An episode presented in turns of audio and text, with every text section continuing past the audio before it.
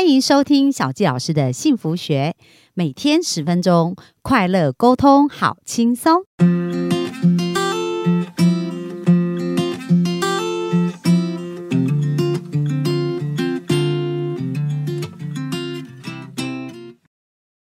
欢迎收听小教师的幸福学，很开心又在空中跟大家见面。那本周我们聊的是金钱关系，那特别分享了《犹太人致富金律》这本书。那在这本书当中呢，我觉得我们看到很多犹太人他们在教育上对于金钱观念的教育，真的有非常不一样的思维哦。那今天我们来讲到第三个金律，很重要。这第三个金律呢，叫做呃，不要感情用事。那不要感情用事是什么呢？他讲到说，要改变别人对你的看法，首先要学会用别人的眼光来看待自己。像很多老板啊，跟员工，那员工如果站在自己的角度来看老板的话，他可能就会觉得老板很刻薄啊，然后或者老板为什么要这么重视成本啊，或者各方面各方面，因为他是以他自己的立场来去看老板。可是呢，在这句话讲到说，要改变别人对你的看法，要先学会用别人的眼光看待自己。所以那时候我们要用另外一个眼光光来看待我的这个角色跟职位。那我们如果是员工跟老板的思维跟想法就完全不同。所以如果我们想要成为一个老板，我们是不是要先学会用老板的眼光来看我们自己这个人？那我们才知道我们什么地方可以提升。那这边呢，他也讲到说，其实每个人都是在经营事业哦。那我们经营的就是我们自己的这个事业，所以我们行销自己的时间、技术跟经验，还有个性跟其他的特点，然后来取得这个客户哦，或者是我们的员工、同事、老板或病人的一个信赖，很重要哦。那你自己就是公司，你就是董事长。那我记得在我之前访问过的一个内在原理的作者哦，Eric，他也讲过，就是其实每一个人都是 CEO，每一个人都是一个总裁。那我们有没有用这样子态度来看待自己哦？就是说我们在看待自己的时候呢，我们不是用员工的角度，而是用我是一个老板，那我应该怎么做？那很重要，很重要。很多人也会觉得说，诶，在工作上啊，我觉得我老板给我的薪水太少了。那如果是这样子的话，你就会觉得这个责任是因为老板没有给你足够多的薪水哦。可是很重要，我们需要为自己的人生负起责任。所以呢，我们应该要想办法在我们的工作上负起更好的责任，找出做好的事情的方法，找出做更多事情的方法，然后来证明老板给我们的薪水太少了。而不是说老板你怎么给我那么少的薪水，而是我们先去证明我们自己的实力，证明给老板看他给我们的太少，那自然而然我们的价值提高的时候，我们的收入就会增高。很重要很重要呢，其实财富的吸引就是这样子的概念哦。为什么？因为一个有钱的人，他的思维跟他的格局啊，他所建立的人脉啊，一定是跟一个只是今天要吃饱，然后今天活下去，他们的思维跟想法。一一定是有所不同，所以如果我们想要所谓的物以类聚，我们就很重要、很重要，需要去了解到怎么去建立这个人脉是非常重要的。犹太人哦就认为啊，你的事业成不成功，应该是由自己来决定，而这个公司里面最重要的一个员工呢，就是你自己。哦，那你自己在这个员工的沟通上面呢？很重要是你自己跟自己是怎么沟通的。那很呃，在我们之前有谈到，其实人是有不同的天赋能量属性，所以呢，在不同的人当中呢，他们的一个价值观跟他的沟通方式也不全然是相同。比如说，如果我们遇到是发电机的天才，那他可能就需要比较有创意啊，然后比较天马行空，然后让他很多创作，这个对他来讲就非常重要的价值观。那但是如果你是一个火焰天才，那火焰就喜欢。跟人接触，喜欢跟人互动，那人际关系它是浑然天成哦。那节奏天才呢，就是按部就班，所以对他来讲，这个事情的可掌控性跟步骤性是非常重要。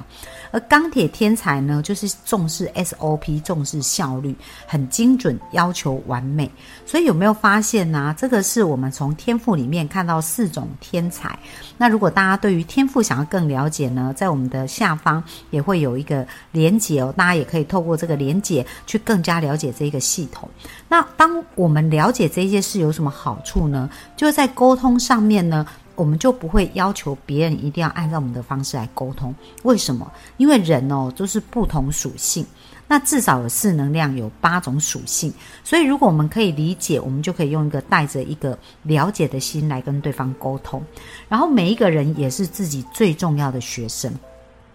所以在我们学习一个呃这个成长的一个过程当中呢，我们都是需要花时间去积累，然后花时间去呃学习别人的成功经验，而我们自己摸索呢，跟模仿跟我们同样类型的人。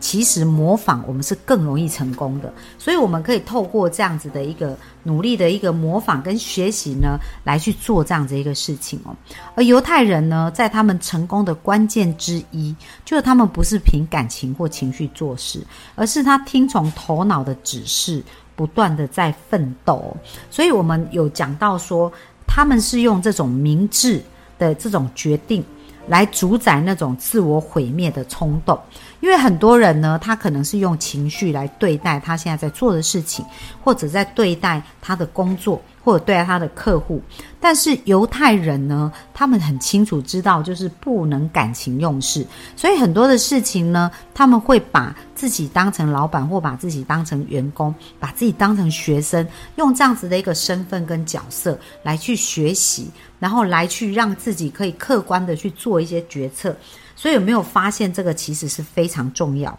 那听从良知也是一个非常重要的一个指引哦，因为在这边讲到不要感情用事。那其实呢，我们内在是有一一个良知的。那我们的良知呢，它都会引导我们去做正确的判断。比如说，在书中有提到一个华尔街的一个 case 哦，就是我们知道在华尔街啊，他们操盘手如果他的绩效很好，其实他们是可以快速得到很多财富。但是有的人在这个成功的过程会抵不住金钱的诱惑，所以他他可能会呃放弃自己的原则，去可能。呃，比如说他们会有内线交交易啦，或者是用一个非常骄傲的态度在面对这些事情，而或者是违反公司的一些规定哦。那这一些呢，就是跟他自己本身的良知呢有冲突的时候，很重要，也要选择倾听我们内在的这个良知。然后另外就是我们对自己要非常真诚哦。那所有的行动呢，他讲到其实源自于四种需要，而做这事情的需要呢，第一个就是呃，他能不能够这个第一种动机呀，就是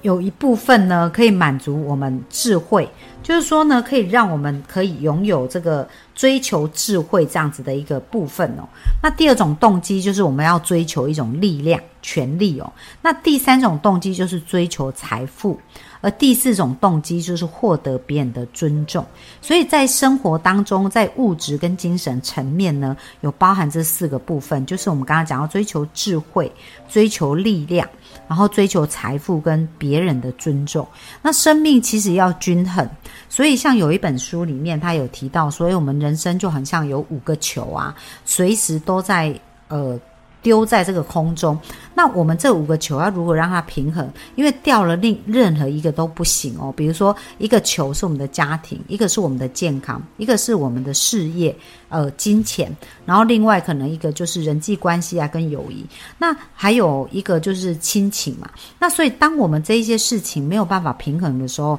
即使我们有一个非常突出的工作，我们那也不叫做真正的富有。所以在犹太人的一个思想里面呢，他们觉得黄金、觉得致富啊，并不是只有财钱这件事情，生活的良知啊，还有他们生命的这个平衡。也是非常非常重要的哦，所以有没有发现，其实呢，在这边书中他有谈到啊，在事业之外呢，金钱对他们是毫无意义哦，因为如果他得到钱却没有得到家人的关系，然后没有用这个钱去做良善的事，其实再多的钱，它也不能带来价值跟意义。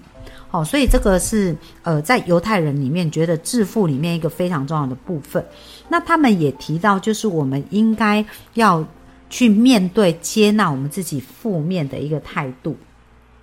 那这是什么意思呢？其实我们只要生而为人啊，我们每一个人都是有需要突破的一些弱点哦。所以，当我们面对到自己的弱点的时候呢，如果我们是非常抗拒跟排斥，然后不能接纳自己，因为有很多人是完美主义，所以很多事情他是遇到的时候，他觉得他很不能接纳，他不能接受。那你知道，当你不能接受的时候，其实他也会产生一种抗拒的力量，而只要他产生抗拒的力量，他就会产生一种引力。那这个引力就会把我们抗拒的事情吸引过来。为什么？因为它有一个呃相对应的力量。但是如果我们能够接纳，就是诶，即使我们发现我们自己的在情感上面的有一个脆弱的部分，我们能够接纳它的时候，其实我们的理性啊，跟我们的呃这个。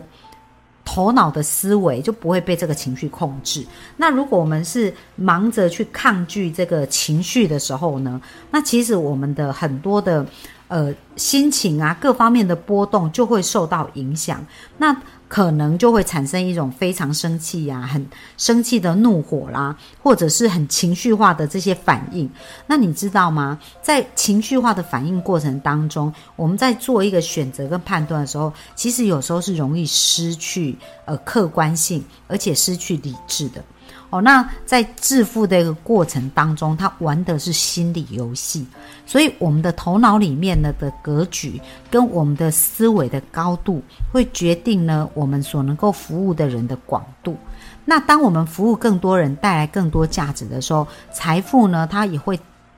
相对的增加，所以这就是一个犹太人他们觉得在思维上哦非常非常重要。有关于致富的这个金律呢，讲到不要感情用事哦，这个很重要。所以很我们其实要常常去锻炼了我们跟我们自己的关系。那我们在处理我们的关系当中，我们跟我们自己的关系，我们是常常可以用一个平静或者是一个理性的思维来处理，还是我们经常有那种呃。